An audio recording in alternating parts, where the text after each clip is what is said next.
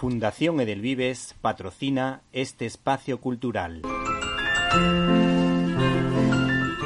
Peluches, Jesucito de mi vida. Los juguetes que tocan el corazón. El regalo que no se esperan, pero que nunca olvidarán. Nos puedes encontrar en www.jesucito.es. Hola amigos y oyentes, oyentes y amigos de Directo a las Estrellas. En esta ocasión desde el canal de iVox Cine y Libertad, por cierto, se aceptan donaciones y suscripciones, vamos a hablarte de La Crónica Francesa. Nadie duda del talento del cineasta Wes Anderson por su habilidad para contar historias como si se tratase de un cómic, por el gran dominio que tiene de la fotografía. Y hay que decir que cada escena está rodada con muchísimo mimo, por lo menos esa es la impresión que yo tengo. Todos hemos disfrutado de la ternura de Moonrise Kingdom y muy especialmente de Fantástico Mr. Fox, filmada con la técnica de stop motion, mostrando un estilo inigualable, el de Wes Anderson.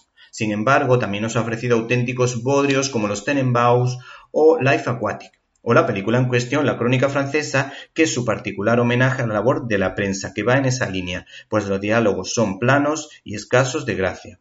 El principal problema es que este señor no cumple una regla esencial en el séptimo arte, que es en utilizar mínimamente la voz en off. Y solo, desde luego, si hay que utilizarla, tiene que ser en momentos puntuales y en escenas muy significativas, como hizo, por ejemplo, Frank Capra en Qué bello es vivir, por poner un ejemplo.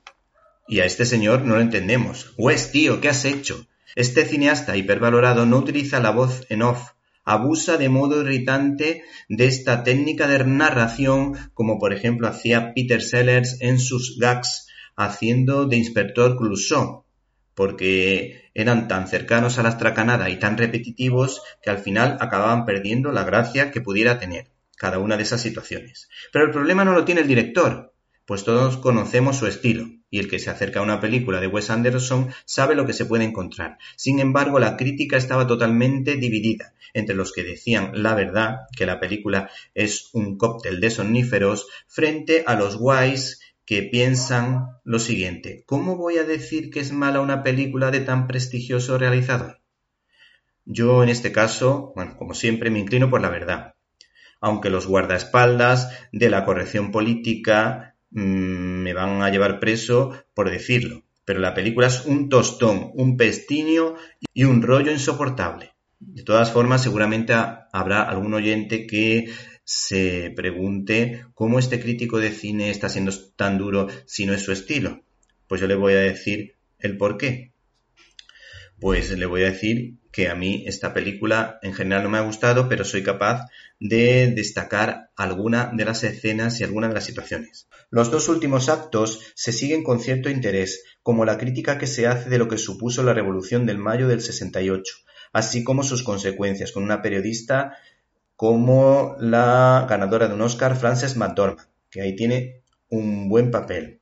El acto final tiene su gracia, en este caso sí hay que aplaudir porque si todo lo hubiese hecho de esta manera, otro gallo cantaría.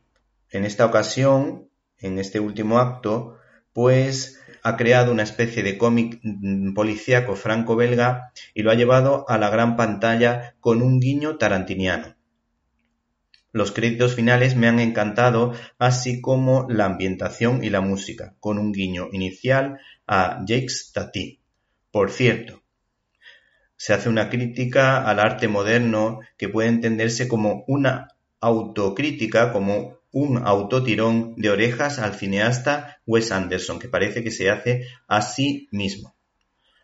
Por último, hay que decir que llama muchísimo la atención que tantos actores siempre quieran participar en estas producciones, sobre todo actores mm, tan famosos y tan conocidos como Adrian Brody, Tilda Swinton, eh, Bill Murray, eh, Christoph Waltz, Saoirse Ronan, en definitiva, un montón de actores nominados o ganadores de Oscar.